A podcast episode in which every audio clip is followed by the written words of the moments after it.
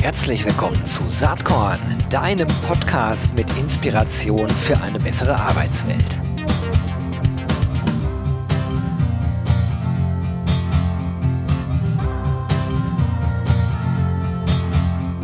Hallo und herzlich willkommen zum Saatkorn Podcast. Heute eine Premiere. Ich habe das aller allererste Mal einen Journalisten hier im Podcast, was mich total glücklich stimmt und ähm, auch ein wenig demütig, denn wenn man Leute zu Gast hat, die man selbst vielleicht ein bisschen bewundert, ob ihrer Schreibweise, ob ihrer Inhalte, die dann auch in die Show hier kommen, dann ist das natürlich total klasse. Wen habe ich heute am Start? Ich habe Andreas Weck da. Er ist äh, Journalist, Redakteur beim T3N Magazin, schreibt da über New Work, New Economy, ähm, lesenswerte Inhalte. Er war äh, längere Zeit im Silicon Valley, da möchte ich auch gleich mit ihm drüber sprechen. Er ist LinkedIn Top Voice und er ist Arbeiterkind. Auch darüber können wir gleich mal kurz reden. Ich freue mich wahnsinnig, dass er da ist. Herzlich willkommen, Andreas. Ja, vielen Dank. Äh, es ist immer schade, dass ähm, dieses, dieses ähm, Format Podcast ja doch irgendwie begrenzt ist, sonst würdet ihr jetzt alle sehen, wie rot ich geworden bin bei der Einleitung.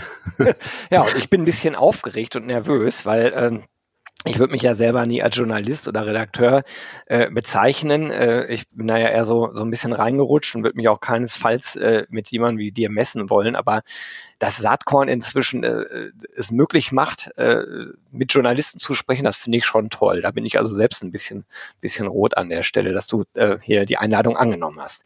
Ja, auf jeden Fall. Also ich äh, höre Saatkorn auch schon länger. Ich bin ähm, ein großer Fan, ähm, weil auch natürlich der Saatkorn-Podcast mir auch immer viel Inspiration gibt, was so Themen angeht, was ähm, Personen angeht. Äh, wir sind ja schon relativ ähm, ähnlich in unseren Themensetzungen unterwegs und ähm, ja. Das stimmt. Super. Die Reichweiten unterscheiden sich allerdings deutlich, wenn ich das mal sagen darf. Reichweite ist nicht alles. okay, lass uns doch mal drüber sprechen. Mich interessiert ja immer, äh, da, da kommt natürlich meine Vergangenheit oder meine Affinität zum HR-Thema irgendwie durch. Wie bist du da gelandet, wo du bist? Du bist ja nun schon echt lange äh, beim T3N Magazin, nämlich über zehn Jahre, was vielleicht auch gar nicht so normal ist. Ich, ich habe immer das Gefühl, dass äh, in diesem Journalismusbereich die Wechsel teilweise häufiger stattfinden, aber du, du bist da wirklich schon lange. Ähm, wie ist es dazu gekommen und ja, äh, was sind da deine aktuellen Challenges? Hm. Ähm, ja, also ich bin ab äh, März diesen Jahres zehn Jahre bei T3N ähm, und das war ähm, sehr schöner Zufall, würde ich sagen. Ähm, ich habe vorher also ganz früher habe ich ganz was anderes gelernt. Ähm, habe eher einen kaufmännischen Hintergrund, ähm, hatte auch mal eine Zwischenstation beim Zoll in Hamburg und bin da im Hafen unter anderem rumgefahren und habe äh, Container untersucht, ähm, aber auch viel am Schreibtisch gesessen. Also jetzt nicht ähm, die schwarze Garde haben wir sie damals immer genannt, die war ich jetzt nicht.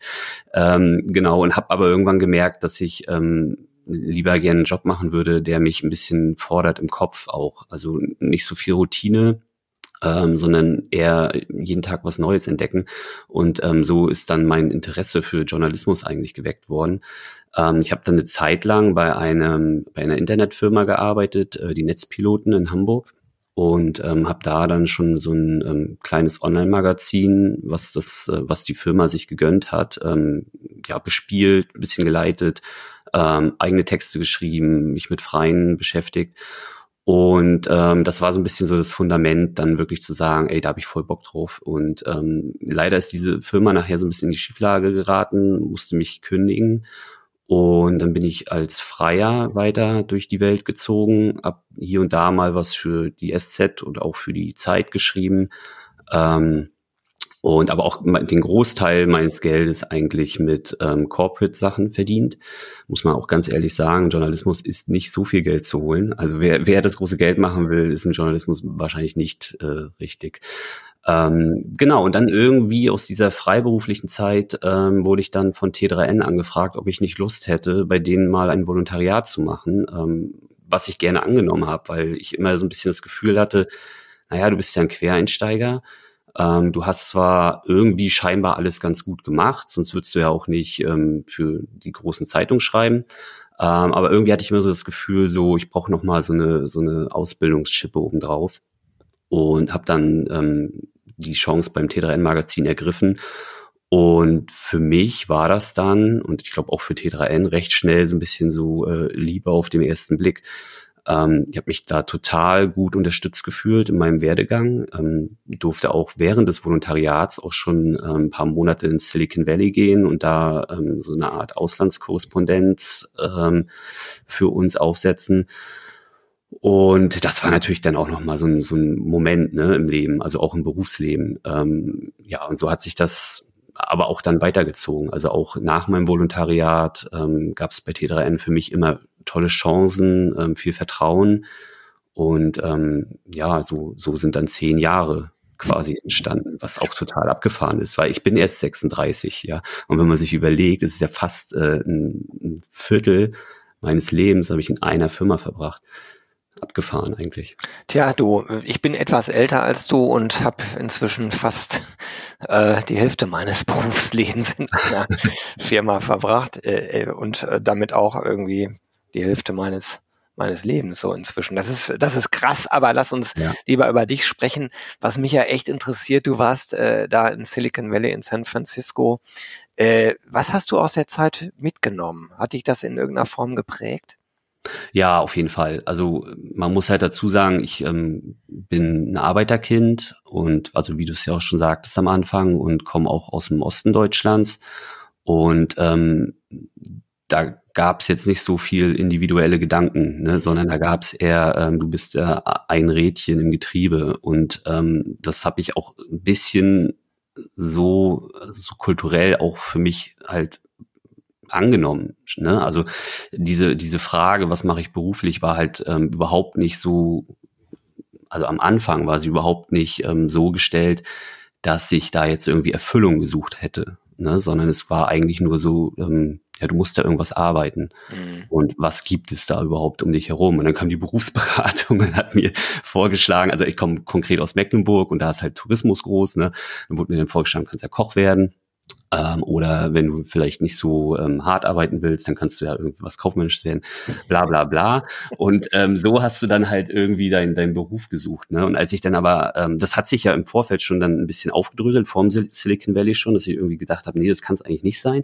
Und im Silicon Valley selbst hat es dann nochmal irgendwie ganz andere Dimensionen angenommen, weil ich da halt auch ganz viel diese äh, Machermentalität kennengelernt habe. Ähm, das, das hat mich da schon beeindruckt, ne? weil jeder hat da irgendwas gemacht. Also es war nicht so, dass da Leute irgendwie jetzt New Work mäßig gesagt haben, ähm, ach, das Optimum ist 20 Stunden vielleicht zu arbeiten und ansonsten ähm, ähm, Dinge zu tun, auf die ich sonst so Lust hätte, sondern das waren halt echt richtige Hustler, ne? so im Endeffekt. Ähm, das war schon krass. Also auf der einen Seite Bewunderung für diese Hustle Culture, auf der anderen Seite natürlich nachher ein bisschen ähm, Abstand ähm, vom Silicon Valley, auch wieder so eine so ein kritischer Blick da drauf. Ähm, aber nichtsdestotrotz will ich es nicht missen, weil das, was ich da halt gelernt habe, ist, wenn du Sachen willst, musst du sie selber machen. Ne? Mhm. Gerne auch mit anderen Leuten natürlich. Mhm. Also soll jetzt nicht ähm, so, so äh, Ego, Ego-Mensch-mäßig rüberkommen, aber ähm, machen, anpacken vielleicht nicht ganz so oft ähm, um Erlaubnis bitten, sondern vielleicht eher lieber später um Entschuldigung. Ähm, das ist schon was, was für mich wichtig geworden ist im Leben. Und ja, das da finde ich, das ja. ich spannend. Äh, also ich, ich war äh, nur einmal ganz kurz äh, im Silicon Valley, nicht der Rede wert, aber die, diese Haltung dahinter, wenn du was wirklich willst, also auch so wie, wie, wie du gerade in einem Nebensatz über New Work geredet hast, da kommen wir gleich noch drauf. Ich glaube, mhm. das muss man differenzierter sehen. Ähm, ähm, und das siehst du auch differenziert, das weiß ich mhm. durch deine Artikel, das ist ja nicht, ach ja, ich mache das mal so ein bisschen, sondern wenn man mhm. wirklich was will, dann muss man das auch wirklich machen, glaube ich, und dann auch eher einen Marathon bereit sein äh, zu laufen. Äh, ja. durch äh, Täler und über Höhen.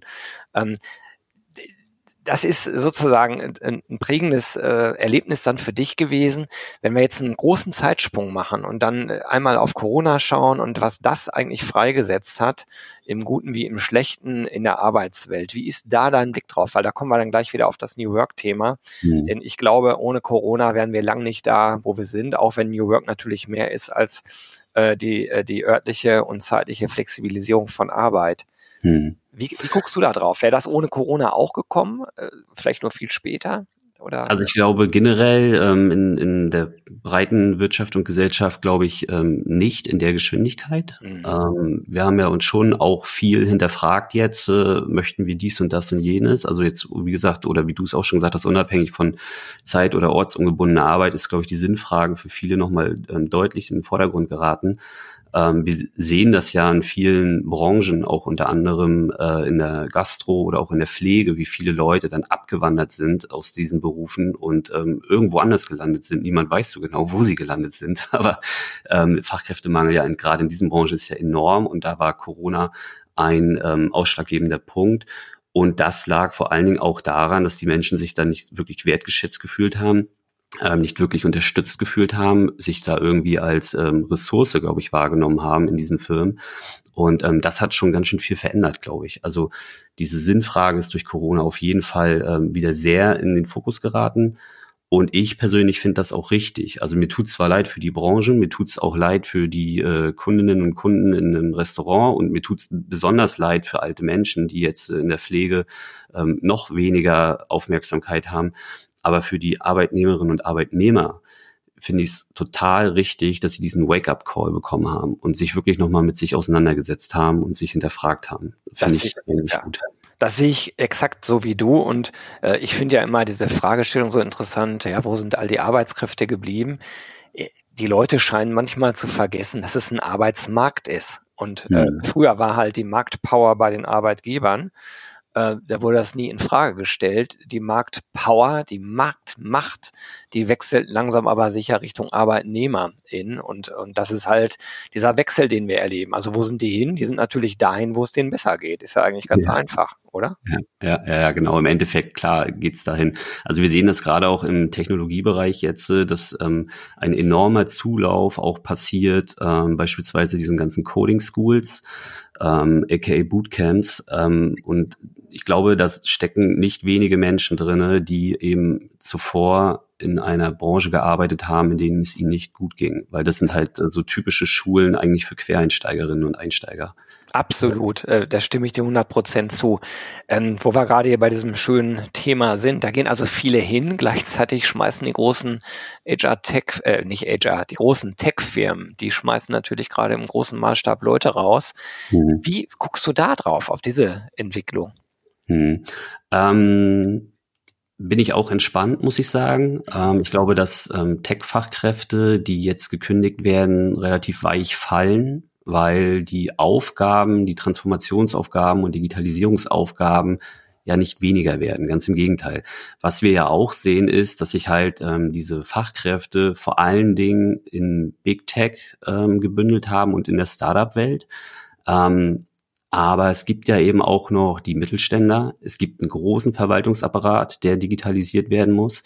Und ähm, ich glaube, dass diese Entlassungen aktuell eher dazu führen, dass sich die diese ganzen Menschen, die ganzen Fachkräfte mehr verteilen auf dem Markt. Ähm, ich bin mir auch ziemlich sicher, dass das auch jetzt, also diese Massenentlassung an sich auch nur ein vorübergehendes Phänomen sind, äh, ja, ist, ähm, weil also das, ich spreche da immer so von Krisenjahre und Partyjahre. Ne? Mhm. In der Krisenjahr, in den Krisenjahren wird immer ähm, entlassen oder es gibt Einstellungsstopps. Das haben wir auch bei Corona schon gesehen. Also auch die ähm, Tech-Fachkräftelücke, ähm, die ist ja stagniert sozusagen in den Corona-Jahren ähm, und war, glaube ich, sogar dann zeitweise ein bisschen rückläufig. Ähm, dann war Corona vorbei und auf einmal wurde wieder eingestellt. Also wir hatten, glaube ich, 2022 dann auf einmal wieder so eine Fachkräftelücke von 137.000 äh, IT-Expertinnen und Experten, die gesucht waren. Ich glaube, das wird jetzt auch wieder ähm, sich ein bisschen normalisieren. Also die Kurve wird wahrscheinlich fallen 2023. Aber sobald wir diese ganzen Inflationsprobleme äh, hinter uns haben, ähm, sobald diese Rezessionsängste auch weg sind, die ja gerade überall im Raum stehen, äh, bin ich mir absolut sicher, dass das extremst wieder nach oben geht. Ja, das, auch darüber denken wir gleich. Was ist denn deine Prognose? Wie wird sich denn äh, das Jahr 2023 so entwickeln, äh, wenn wir mal auf Deutschland gucken?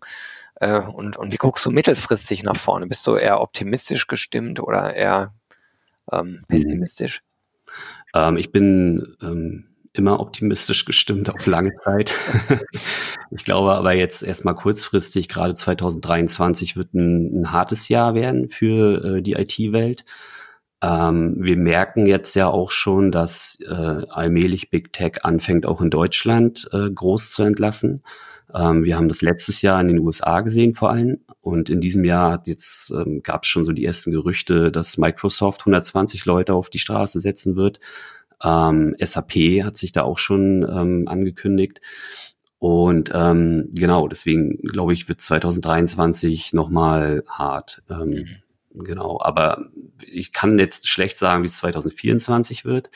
Ähm, normalerweise, ne, wenn man jetzt mal so statistisch sich so Phasen von Krise und ähm, Partyjahre anguckt, gehen Krisenjahre in der Regel so drei Jahre. Ähm, nun haben wir natürlich eine größere Gemengelage aktuell. Ähm, Krieg ne, spielt da eine große Rolle, was die Inflation angeht. Ähm, insofern, wir wissen auch nicht, wie lange dieser Krieg dauert. Ich glaube, persönlich glaube ich, dass ähm, Putin da jetzt nicht nächstes Jahr abziehen wird. Mhm. Ähm, deswegen ist das schwer zu sagen. Aber jetzt mal für 2023 gedacht, bleibt, bleibt die Lage angespannt. Ähm, langfristig gesehen, glaube ich aber, werden wir auch wieder bessere Zeiten haben. Naja, also ich gucke sogar für 23 gar nicht so negativ nach vorne, mhm. aber ja, auch ich bin notorischer Optimist. Also müssen wir jetzt nicht weiter vertiefen an der Stelle. Wie ist das eigentlich? Schaust du äh, so ein bisschen auch äh, auf die ganze HR-Szene, was sich in diesem ganzen People and Culture Umfeld tut? Das ist ja so Kerngebiet eigentlich dessen, was ich so mache. Also mhm. Also deutlich äh, engerer Radius, als du ihn eigentlich normalerweise so hast. Mhm. Äh, und wenn ja, wie nimmst du die ganze HR-Szene in Deutschland eigentlich so wahr? Ja, also ist immer wieder ähm, Teil meiner Berichterstattung natürlich. Ähm, HR, Startups allgemein. Ähm, ganz besonders gucke ich da aktuell auf äh, so Unternehmen wie Liebsam beispielsweise, die auch in die USA gehen wollen oder es auch schon tun. Ähm, so genau hinter die Kulissen kann ich natürlich noch nicht gucken, aber, also, aber ich werde da auch demnächst mal anfragen bei denen und mir das alles mal aufzeichnen lassen. Ähm, auch sehr spannend finde ich das ähm, Startup Localize, die sich ja um diese ganze Relocation und ähm, ja, Fachkräfte ähm, Suche oder Abwicklung aus dem Ausland ähm, beschäftigen. Ähm, finde ich zwei extrem spannende Protagonisten am Markt. Ähm, People and Culture an sich, jetzt mal unabhängig von einem Unternehmen, ähm, sondern einfach so mal die, die Aufgaben, die damit einhergehen, ähm, finde ich extrem spannend, auch in Bezug auf den Fachkräftemangel, weil sich da auch viel getan hat, glaube ich, was die Aufgaben in HR-Abteilungen so angeht. Ähm, ich sag mal jetzt so ganz plump, früher hast du deine Zeit damit verschwendet, äh, Urlaubsanträge ähm, abzuheften oder einzutickern. Und ich glaube, heute hat sich da schon viel getan, dass eben ganz andere Sachen im Fokus stehen, ne? nämlich ähm, einfach auch so eine Sachen wie Unternehmenskultur ähm, entwickeln, so dass die Leute eben nicht nur geheiert werden, sondern eben auch bleiben wollen. Ne? Ähm, will jetzt nicht sagen, dass das nie eine Aufgabe war in, in, in den HR-Abteilungen, aber ich glaube, es ist ein, hat einen größeren Stellenwert bekommen. Ähm, auch und vor allem Dingen durch ähm, Corona in den letzten Jahren und dem Fachkräftemangel, der ja eigentlich auch schon seit zehn Jahren passiert. Naja, also meine These dazu ist, äh, dass HR erstmal als Begriff, finde ich ja höchst fragwürdig ist, Human mhm. Resources, du hast es eben schon einmal angesprochen im anderen Kontext, die hm. Mitarbeiter haben sich als äh, reine Ressource gesehen. Ja. Ist halt irgendwie schwierig, mit so einem Wording rumzurennen, äh, wenn es eigentlich um vielleicht auch Sinnhaftigkeit geht und Wertschätzung und Empathie. Da finde ich den Begriff People and Culture ja deutlich progressiver absolut, und passender. Absolut. Ja, absolut. Und, haben wir bei T3N äh, zum Beispiel uns auch ähm, ja, umgebrandet sozusagen. Also bei uns war das lange Zeit ähm, HR und Backoffice mhm. und äh, ist jetzt auch inzwischen People and Culture, weil du dadurch natürlich auch ein bisschen die, die Sicht auf dich selber auch veränderst, ne? Ja, die ja, genau. deiner, deiner Vision, deiner Mission im Unternehmen. Und ähm, ja, also nehme ich genauso wahr. Ja, ja ich glaube auch das Wording halt, äh, man kann das immer ein bisschen belächeln, vielleicht auch sagen, ja, was ändert das? Aber da fangen halt Veränderungen an. Das sieht man ja auch in anderen mhm. Gesellschaftsbereichen. ja. so.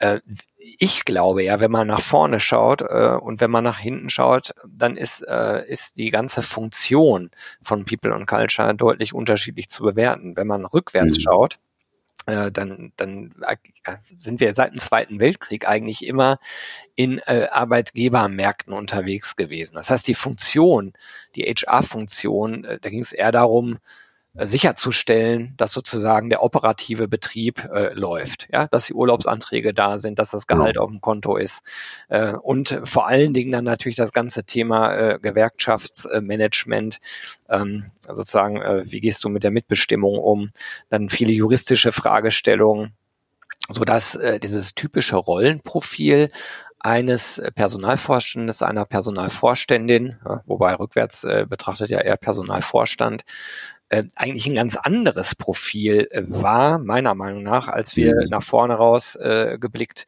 brauchen. Ne? Wir müssen auch da viel progressiver werden und nach meinem Dafürhalten gibt es drei zentrale Themen, die da eine ganz große Rolle spielen. Recruiting, also die richtigen Leute reinholen, mhm. Retention, die richtigen Leute halten und das alles mit äh, massiver Technologieunterstützung. Ein Grund mit, warum ich mich so für die HR Tech und Startup-Szene interessiere. Kannst ja, du diesem ja. Dreiklang was abgewinnen? Ja, absolut. Also das ist, äh, also das entspricht halt genau dem, wie ich das halt auch sehe. Ne? Ähm, also Heiern und Halten ist halt so ein bisschen für mich ähm, die, die Kernaufgabe von ähm, Personalabteilung. Ähm, die technische Unterstützung ist insofern halt extrem wichtig, dass sie dir ja erst ermöglicht, dich um diese sinnvolleren Aufgaben zu kümmern. Ja, also dieses, genau, dieses, also dieses ähm, Automatisieren von Prozessen, ähm, durchdigitalisieren, ähm, führt ja dazu, dass du weniger Arbeit in diese ganzen Verwaltungsaufgaben äh, stecken musst. Und wenn du da weniger Arbeit reinsteckst, kannst du natürlich viel mehr Arbeit in strategisches zum Beispiel stecken. Ja, kannst die Unterne Unternehmenskommunikation weiterentwickeln, ähm, kannst auch vielleicht viel mehr mit den ähm, Menschen im Unternehmen dich beschäftigen, also auch so eine Sachen wie Feedback eben auch nochmal ganz anders aufsetzen, als es nur vielleicht früher in einem Jahresgespräch passiert ist. Ne? Ähm, also Technologie, und das ist aber auch so ein bisschen mh, hm, unser Ansatz auch bei T3N, ist erstmal per se gut und äh, unterstützt dich eigentlich dafür oder ja, unterstützt dich eigentlich ähm, Zeit freizuschaufeln für die geilen Sachen.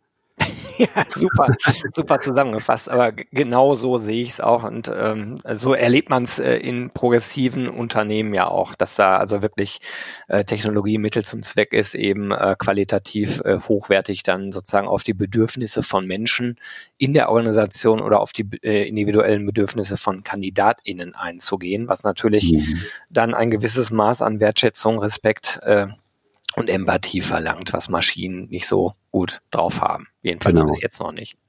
Ja. Okay, also äh, finde ich ganz spannend. Wir schauen da relativ ähnlich äh, drauf.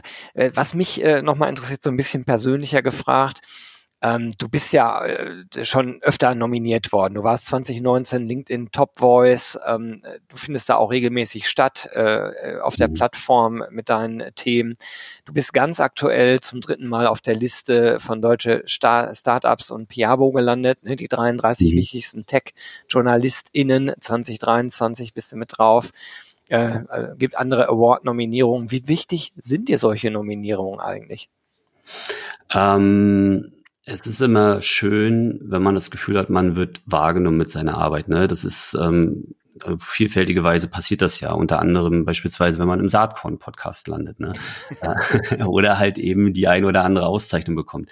Also ich würde lügen, würde ich sagen, dass es eigentlich schmeichelt. Ähm, es ist aber für mich jetzt nicht der Antrieb. Also die Themen, die ich beacker, die beacker ich vor allem, weil ich sie für wichtig empfinde. Ähm, diese ganze New Work ähm, Themenpalette ist für mich ähm, nicht, weil ich es machen muss, sondern weil ich es machen will, weil ich auch mit meinen Artikeln die Welt auch ein bisschen besser machen will, sage ich jetzt mal ganz äh, hochtrabend. Ähm, ich will da so ein Change haben, ne? schon aus meiner eigenen Geschichte heraus. Ähm, ich habe ja am Anfang erzählt, ähm, wie wenig ich mich eigentlich mit Sinn in der Arbeitswelt auch auseinandergesetzt habe, ähm, wie ich immer das Gefühl hatte, wenn du arbeitest, bist du nur ein Rädchen im Getriebe. Das finde ich alles ganz schlimm, wenn ähm, Menschen denken, dass so Arbeit sein muss. Und das treibt mich eigentlich eher an, Ähm, wenn das natürlich dann am Ende, also die, die, die Artikel, die daraus entstehen, garniert werden mit einem Podcast-Auftritt oder einem, einer Anfrage für, ein, für eine Konferenz oder einem Award, dann ist das immer schön, aber es ist nicht ähm, das, wofür ich antrete, sozusagen. Super. Du, äh, die Zeit, die rast hier. Vielleicht letzte Frage. Du bist ja jemand, der unglaublich viel mitbekommt, äh, qua Job, aber auch qua Persönlichkeit. Das hängt ja natürlich auch ganz eng bei dir mhm. zusammen, wie wir ja gerade hier gelernt. Ähm, was hat dich selber in letzter Zeit inspiriert? Gibt es irgendwas, was du teilen magst äh, mit den ZuhörerInnen? Vielleicht äh, mhm. hast du irgendeinen, irgendeine Idee, äh, yeah. die sich lohnt zu scheren hier.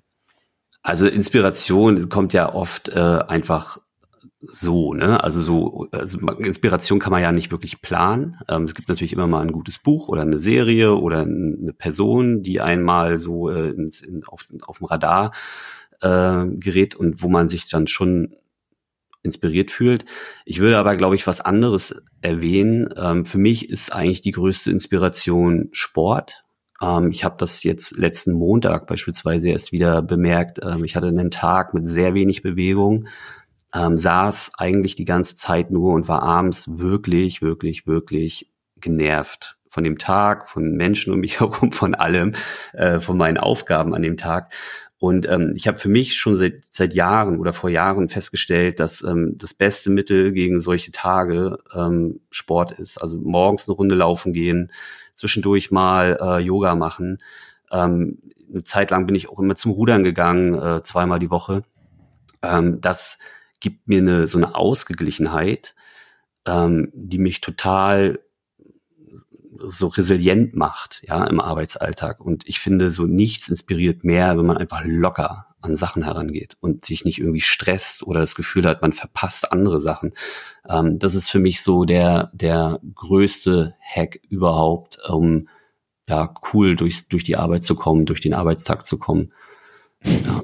Das ist wirklich ein guter Tipp. Ähm, gerade wenn man innerlich vielleicht auch selbst so ein bisschen getrieben ist. Ähm, es ja, kannst halt äh, lange am Gras ziehen, ne? davon wächst mhm. es halt auch nicht schneller. und ja, genau. Und also, also Maß an Coolness ist, glaube ich, ist, glaube ich, eine Grundvoraussetzung, um, um ja. äh, auch keinen Burnout zu kriegen oder so. Ja, und also ich finde auch zum Beispiel, ähm, lange arbeiten ist ja jetzt gar nicht so schwer. Ne? Also auch mir fiel das jetzt nicht schwer, hier am Montag ähm, die neun bis zehn Stunden zu sitzen und das abzuarbeiten. Aber die andere Frage ist ja, so muss es halt, also ist es halt so, wenn die Arbeit nicht schwer fällt, dann ist sie gut. Ich würde sagen, nee, man, es muss weitergehen. Arbeit muss eigentlich Spaß machen. Ja. Und dazu gehört halt einfach auch so ein ausgewogenes Ich zu haben. Ne? Also ähm, das fängt bei Sport an, das hört bei Freundetreffen auf. Ne? Das ähm, geht auch weiter über, ich brauche mal einen Moment für mich, äh, wo ich vielleicht dann auch tatsächlich mal in ein Buch blätter. Also so diese, dieses, dieses Podest von Happiness in der Arbeitswelt steht auf vielen Säulen und nicht nur auf der Arbeit. Es steht auch viel im privaten Bereich, finde ich. Und ähm, da habe ich für mich einfach festgestellt, ohne Sport geht nichts. Ohne Sport keine Competition. Super. Das ist ein gutes Schlusswort. Ähm, ich kann jetzt eigentlich nur noch Danke sagen. Ich fand das mega. Äh, hat total Spaß gemacht, mit dir zu sprechen. Ich wünsche dir und deiner äh, entstehenden Familie alles, alles Gute. Dir auch für die anstehende Elternzeit alles Gute und freue mich sehr, dass wir hier heute sprechen konnten. Ganz, ganz ja. herzlichen Dank, Andreas. Vielen Dank dir auch und ach so, äh, alles Gute nachträglich zum Geburtstag noch. Ne? alles klar, bis dann. Tschüss. Ciao. Hat dir diese Saatkorn-Podcast-Episode gefallen? Dann komm doch am 6. und 7. Juni nach Berlin. Da gibt's das RC23 Festival unter dem Motto Open Your Mind to Recruit and Retain. Wir wollen da gemeinsam lernen, netzwerken und feiern mit über 130 SpeakerInnen auf sieben Stages, In- und Outdoor, mit sechs Panels, fünf Workshops, vier Talks, zwei Book-Signing-Sessions, ähm, ganz spannenden Keynotes, Praxis-Cases, äh, en masse, einer großen HR-Tech- und Startup-Area mit 40 Startups und äh, HR-Tech-Lösungen, mit eigenen Focus-Stages für die Themen Recruiting, Retention und Ausbildung und vieles, vieles mehr. Eine geile Party gibt es am 6. Juni Obendrauf super Live-Act, DJ, Open End, Food and Drinks included. Ähm, Tickets gibt ab sofort unter www.saatkorn.de. rc23.de. Ich freue mich, wenn wir uns dort sehen. Bis dann. Ciao.